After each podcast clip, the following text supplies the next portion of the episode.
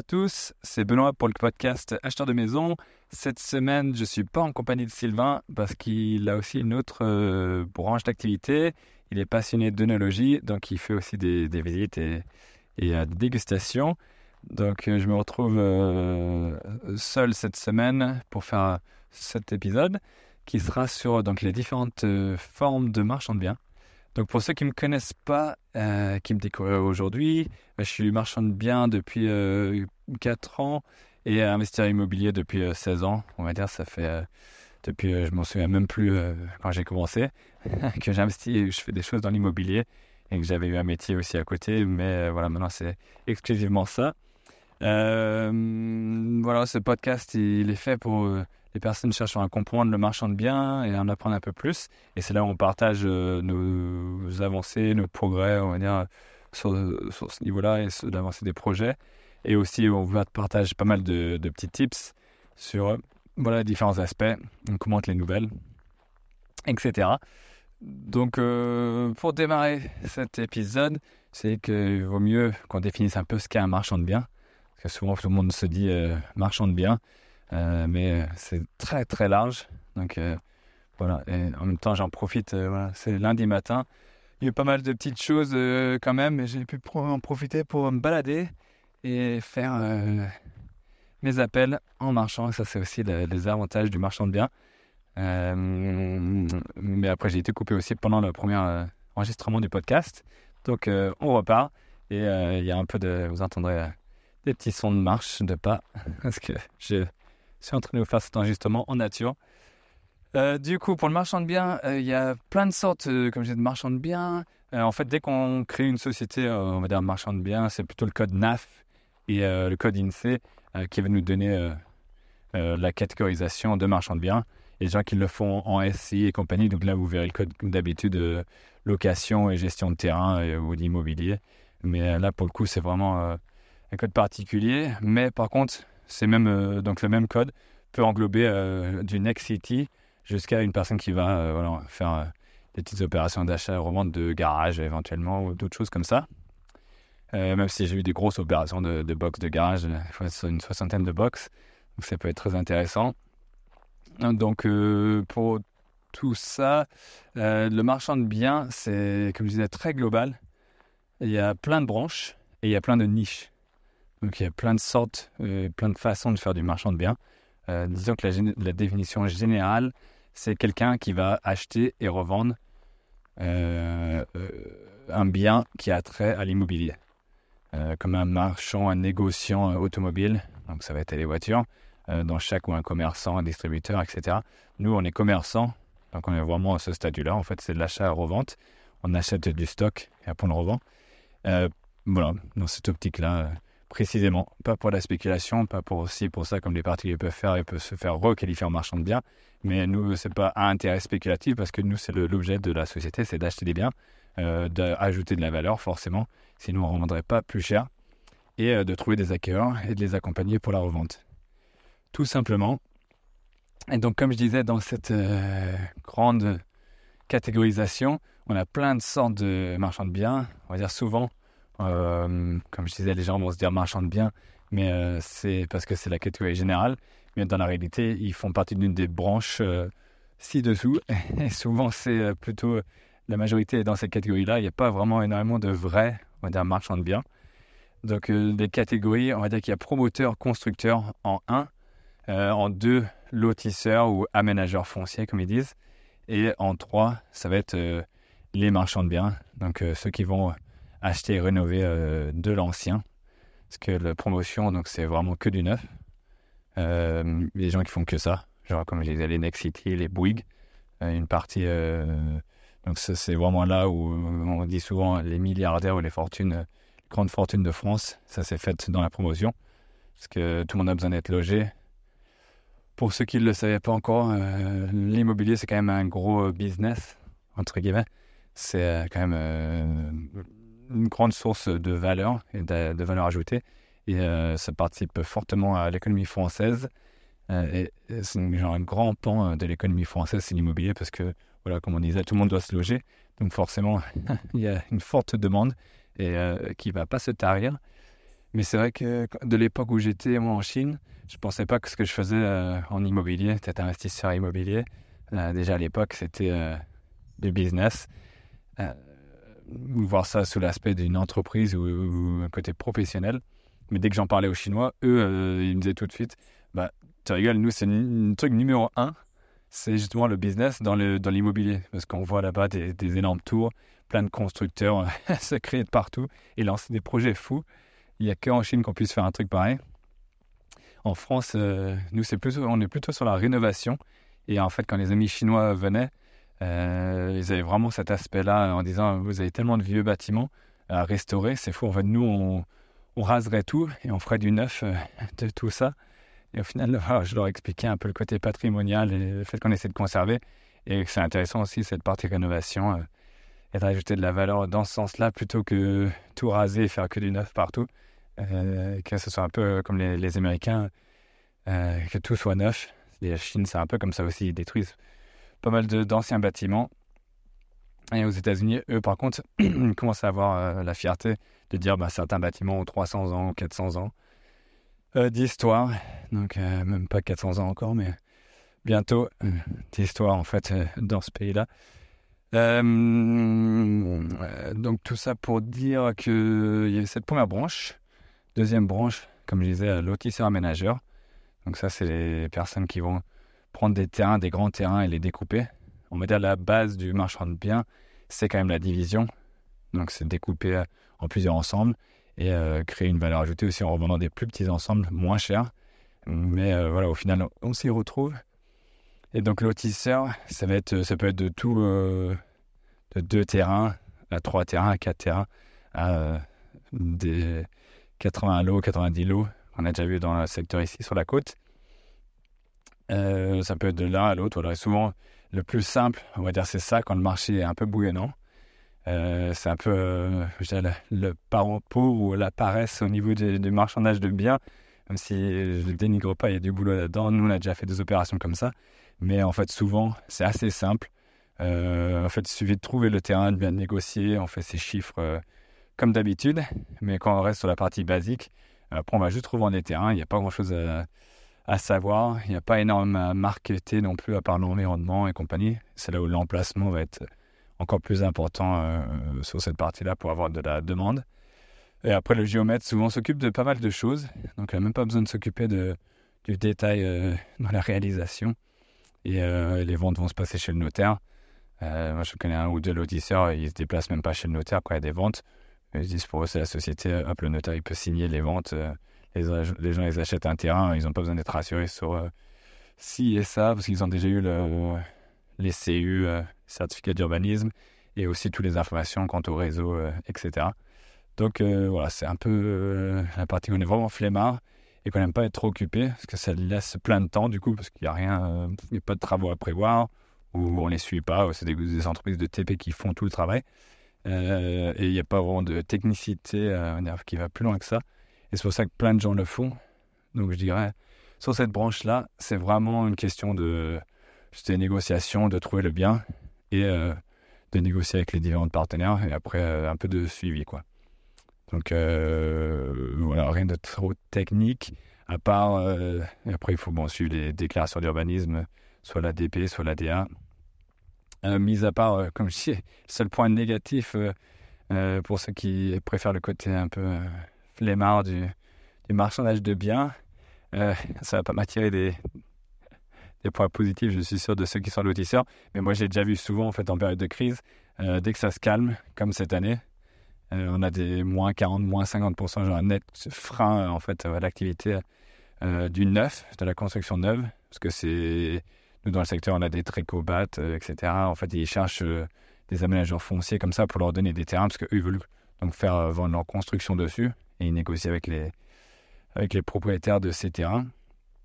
Mais là, dès qu'il y a un net recul donc, des constructeurs ou des promoteurs, parce que bon, c'est deux aspects en fait. Promoteurs, c'est vraiment ceux qui font, ils font pas, ils vont rien faire en fait, mais ils organisent, c'est le chef d'orchestre, comme je disais, sur des gros immeubles, des gros bâtiments. Vous pensez à Trump ou autre mania de l'immobilier comme ça, qui fait des gros ensembles, d'où Nexity, c'est un groupe énorme. Là, on voit tout de suite, il y a énormément de,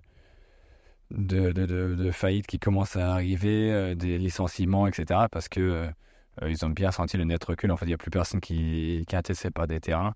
Donc ceux qui vont être lotisseurs en période de crise comme ça, c'est déjà le troisième que je vois.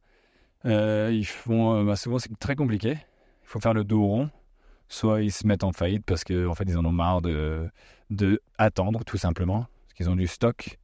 On a quand même des frais fixes qui tournent et euh, ça peut vite s'accumuler quand même, parce qu'on a le, tout ce qui est frais d'acquisition des, terrains ou autres si on est sous opération. Euh, même si voilà, après on peut. Le but c'est de vendre au moins la moitié, on va dire, de pré-commercialiser avant que la banque nous prête pour lancer l'opération. Mais on a quand même ces frais-là s'il euh, y a une opération qui tourne.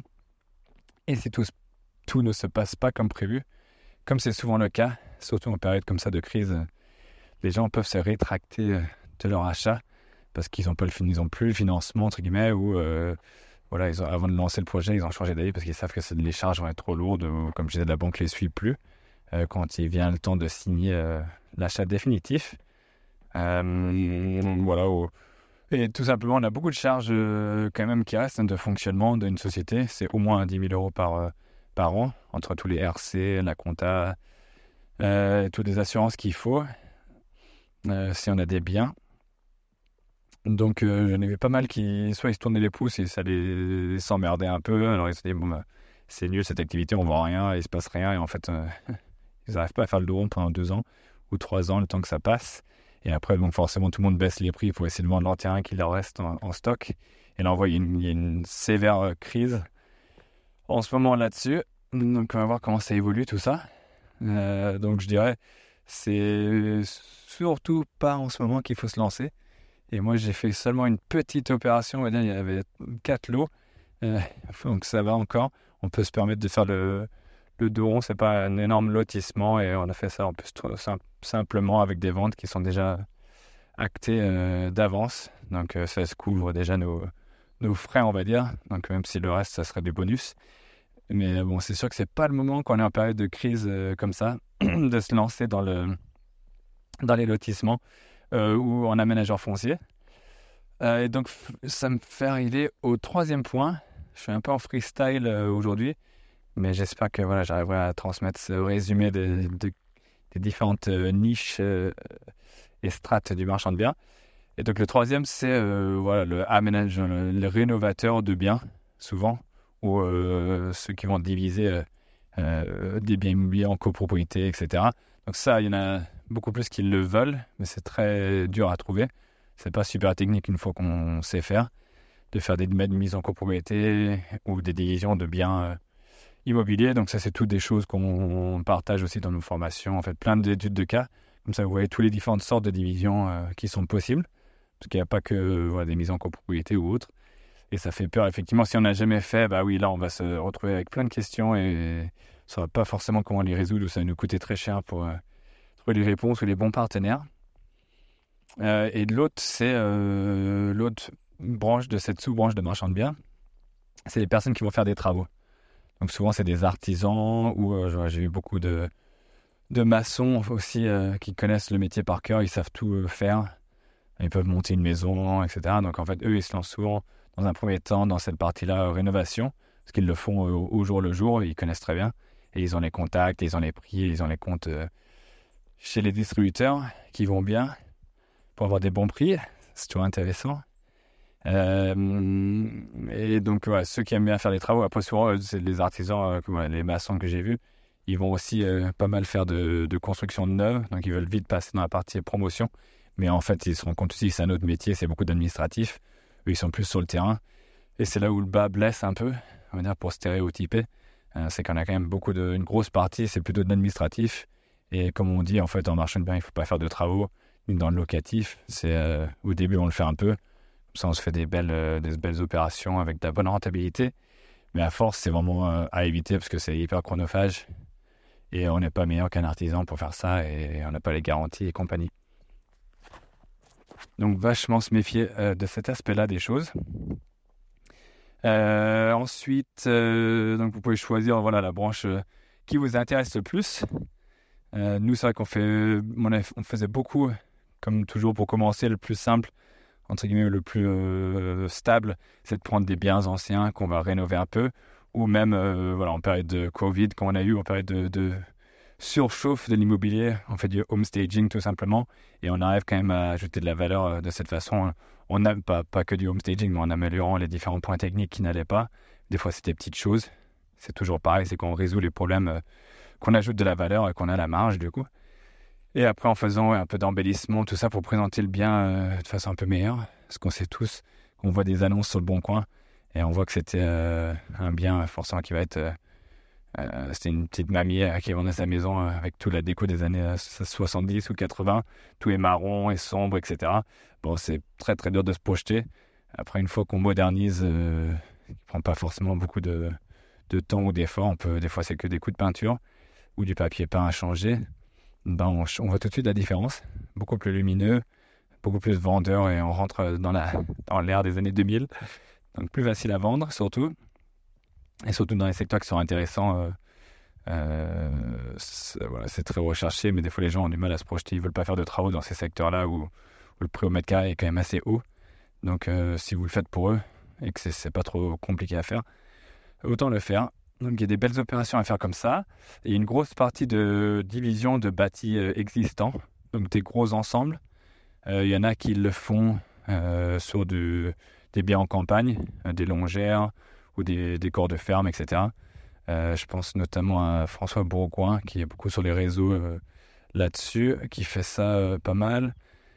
il y en a d'autres qui ont fait des mises en copropriété. Nous, on en fait pas mal comme ça, avec différents types de projets, différents types de biens ciblés. Euh, très intéressant. Et voilà, il y a des problématiques, euh, la globale pour le coup, parce qu'on a des, fois des locataires aussi. Donc ça touche à beaucoup de choses. On a des diagnostics parce que c'est du bâti.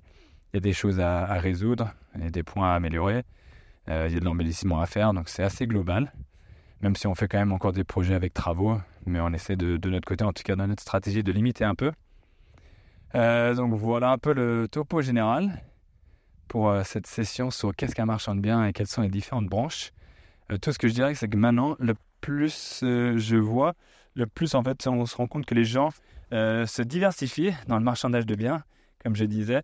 un point notamment, c'est les lotisseurs.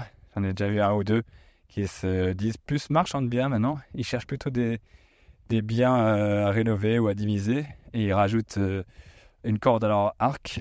Après, la partie connaître les travaux, connaître le bâti, c'est tellement différent que de simplement acheter un terrain, voir les pentes, voir les réseaux. Voilà, c'est rien à voir du tout. Il faut quand même avoir un œil sur cette partie-là travaux. Euh, et souvent, en fait, euh, bah, ceux qui sont lancés en aménageur foncier, ils ne connaissent pas forcément. Euh, si c'était vraiment leur, leur, prédilection, en fait, de connaître plutôt le VRD, les travaux publics, ils ont toujours travaillé là-dedans, donc ils connaissaient bien cette branche-là. Par contre, de se lancer dans la rénovation de biens, c'est quand même une autre histoire. Et vu que y a certains qui ont déjà fait du neuf, mais euh, quand on fait du neuf, c'est pas la réno. tout est carré, tout est facile, les artisans s'occupent de tout. dans la réno, rien n'est carré. Il y a, d'autres problématiques par rapport à l'existant, en fait, on va dire.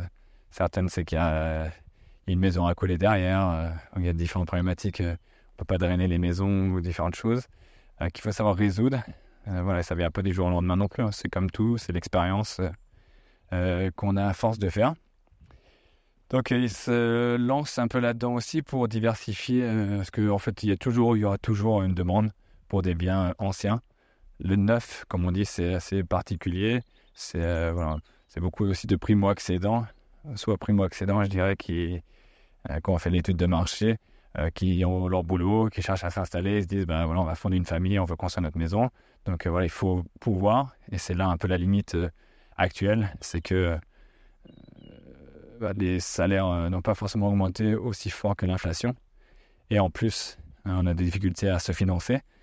Donc un projet qu'ils auraient fait à l'époque, là ils ont déjà perdu au niveau bancaire peut-être 30, 40 000 euros qu'ils auraient pu emprunter ou plus. Et, les matériaux ont coûté plus cher, donc ça fait encore des mètres carrés en moins. Donc beaucoup de gens ont dit bah, autant décaler euh, notre construction ou cette envie-là à un moment quand ça sera plus propice euh, et quand il y aura peut-être plus d'artisans euh, de dispo Et surtout quand il y a moins de risque qu'il fasse faillite. D'ailleurs, si vous avez fait des, des acomptes et autres, avec une grande problématique sur le VFA, le vente en état futur d'achèvement, là-dessus, sur les garanties à apporter. Il faut être vachement méfiant parce que même si on dit vous avez plein de garanties que ça sera terminé, etc., une fois que le leader, on va dire le porteur de projet, il fait faillite ou il n'est plus là, c'est plus la même histoire pour réussir vraiment à le terminer. des fois, ça peut devenir un peu des chantiers de l'enfer qui durent éternellement. Euh, donc ça, sur cette partie-là, euh, voilà, il cherche à, se diversifier un peu. Et après, rien n'empêche de faire plein de sortes euh, d'opérations mixtes, en fait, d'être complètement diversifié. Comme je dis, nous, on a essayé de rester, soit c'est toujours pareil dans, dans les choses en général, soit on devient très spécialiste, on fait que un thème et on est très bon. Euh, et imbattable. Et voilà, on est l'expert un peu du domaine. Euh, mais après, une fois qu'on touche à autre chose, bah, on est moins perfectionniste sur le reste. Et donc, on se lance moins, on a plus de peur de se lancer parce qu'on ne connaît pas et on ne veut pas faire d'erreur par rapport à notre zone de, prédilection et d'expertise. soit on devient généraliste, on touche un peu à tout.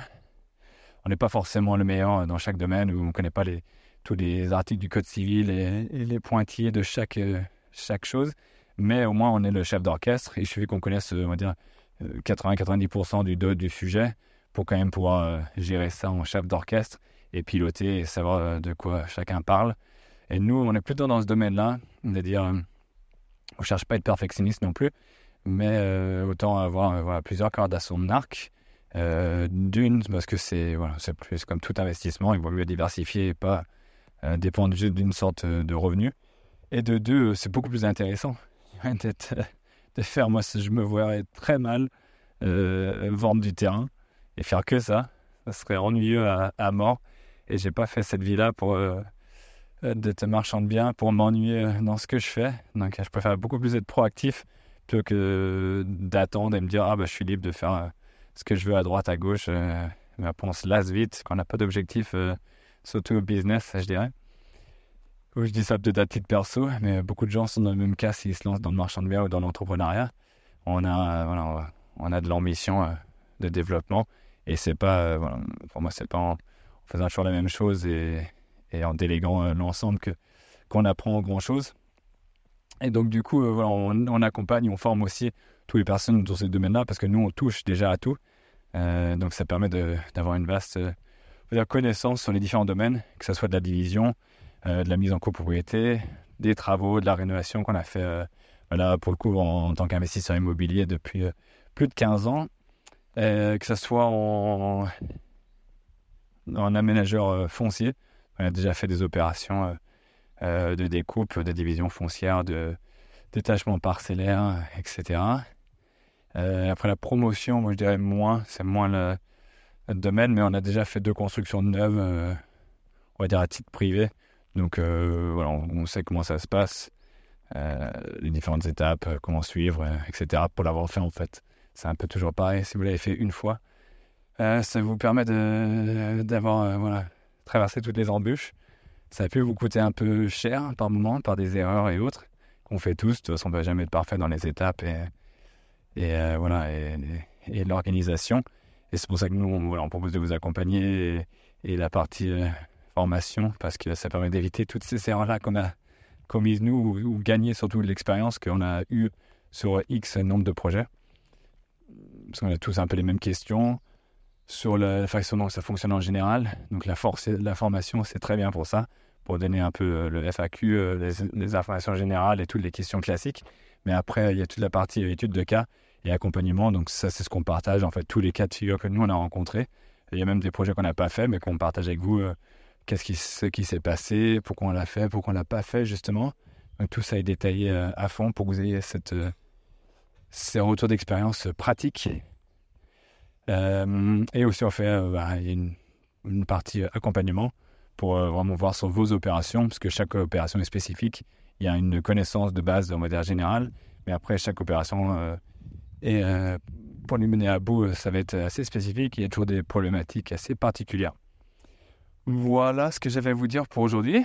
Je pense que j'ai été euh, assez exhaustif euh, sur ce sujet-là. Voilà, si vous avez aimé, bah, laissez un commentaire comme d'habitude. Merci pour votre écoute. Et euh, bah, abonnez-vous si vous voulez suivre la suite des aventures et avoir encore plus, on partage encore plus de tips sur comment s'installer en marchand de biens. Et on va vous sortir un petit guide bientôt aussi avec toutes ces questions-là basiques, on va dire de, pas basiques, mais de base, sur comment s'installer, quelle forme de société choisir, etc., etc., que tout le monde se pose. parce que voilà, on ne sait pas trop comment se lancer, où se lancer, sous quelle structure, etc. Donc ça, c'est des choses, moi j'estime que faut que ça soit gratuit, que tout le monde ait accès, parce que c'est pas des choses très techniques ou intéressantes ou qui apportent énormément de valeur. Donc nous, c'est ce qu'on fait. Et après, si vous avez d'autres questions, vous voulez aller plus loin, bah, vous savez où nous rejoindre, où nous joindre plutôt. Et euh, voilà, pour nous rejoindre justement, donc n'hésitez pas à vous, abonner et euh, à commenter et euh, nous faire des retours. C'est toujours intéressant pour voir un peu où, chacun en est. Et si vous aviez des, points de, d'amélioration, dire, ou de complément d'information à apporter sur ce que votre vision un peu du marchand de biens. Voilà, en tout cas, je vous souhaite une bonne journée et à très bientôt.